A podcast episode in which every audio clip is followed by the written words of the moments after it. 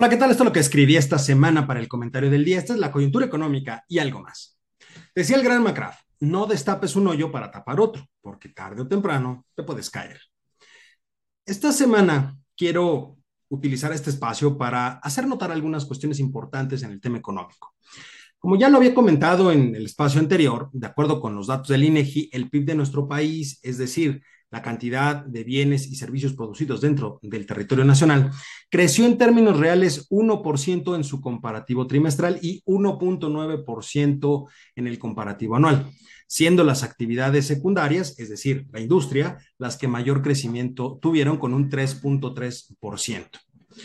Pero a ver, posterior a la publicación de ese dato del PIB trimestral, se publicaron otros datos que son relevantes. Primero, la inflación general anual para el mes de julio de 2022 se colocó en el 8.15%, siendo el componente no subyacente el que mayor incremento en tasa anual tuvo con un 9.65%.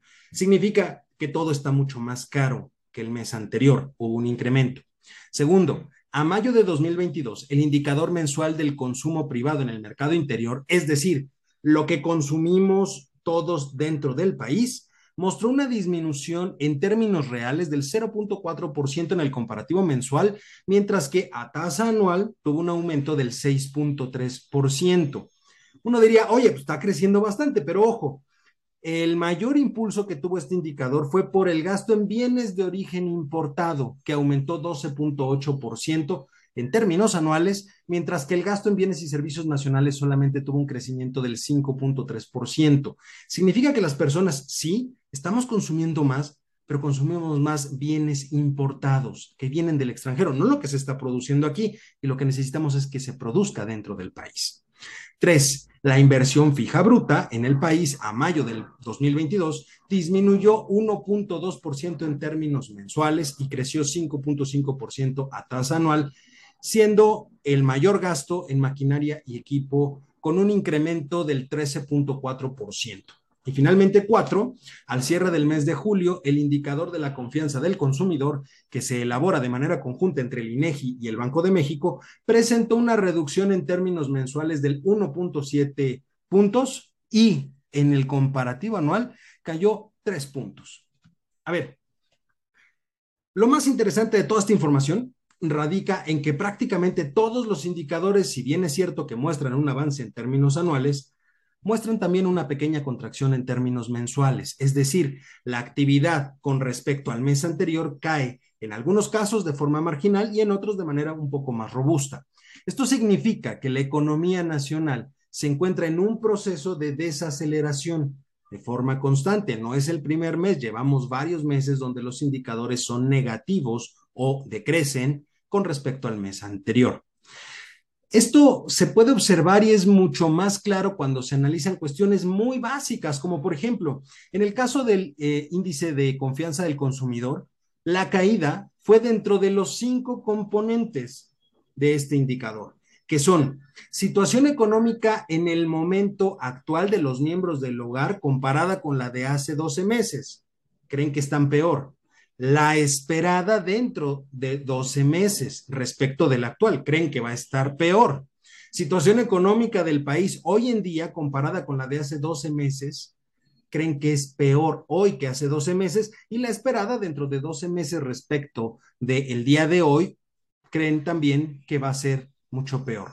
Y finalmente, el quinto componente es la posibilidad en el momento actual de los integrantes del hogar, comparadas con las de hace un año para realizar compras de muebles, televisiones, lavadoras y otros aparatos electrodomésticos, entre otras tantas cosas. Es decir, el gasto en bienes de consumo duradero hoy creen o se percibe peor que hace un año.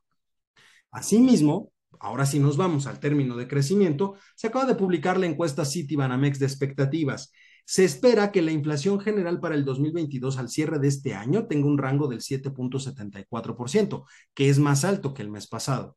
Y la expectativa de crecimiento la mantienen en 1.8% con un intervalo que va como piso del 1.2% hasta el 2.3%.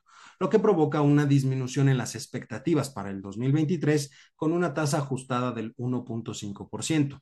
Recuerde lo que hemos mencionado, en promedio debemos de crecer 1.5% anual para tener crecimiento cero. Como puede observar, como se puede leer en todos estos datos, a pesar de lo que se diga desde el show cómico mágico musical de Palacio Nacional, la situación no es de color de rosa. Y para rematarla, el hijo predilecto de Macuspana ha decidido iniciar una cruzada en contra de las grandes empresas productoras de cerveza, mediante el uso del estandarte de la escasez de agua en el norte del país. Ha lanzado una advertencia que si desean aumentar la producción de cerveza, tendrán que hacerlo en el sur sureste del país. Yo pregunto, ¿y qué pasa entonces con los empleos y los recursos del norte? A ver, en buen cristiano, su solución no es cómo arreglamos el problema de la escasez de agua en el norte del país. Su razonamiento es, si allá no hay agua y acá sí, entonces cámbiense y usen el agua de acá. Cuando se acabe el recurso, vemos qué hacemos. Por vía de mientras, mejoremos la situación de unos a costa de otros. Me surge entonces una duda. ¿Cuándo se van a pronunciar las, a pronunciar las cámaras empresariales y la propia industria cervecera? ¿Es que acaso ellos son parte del problema?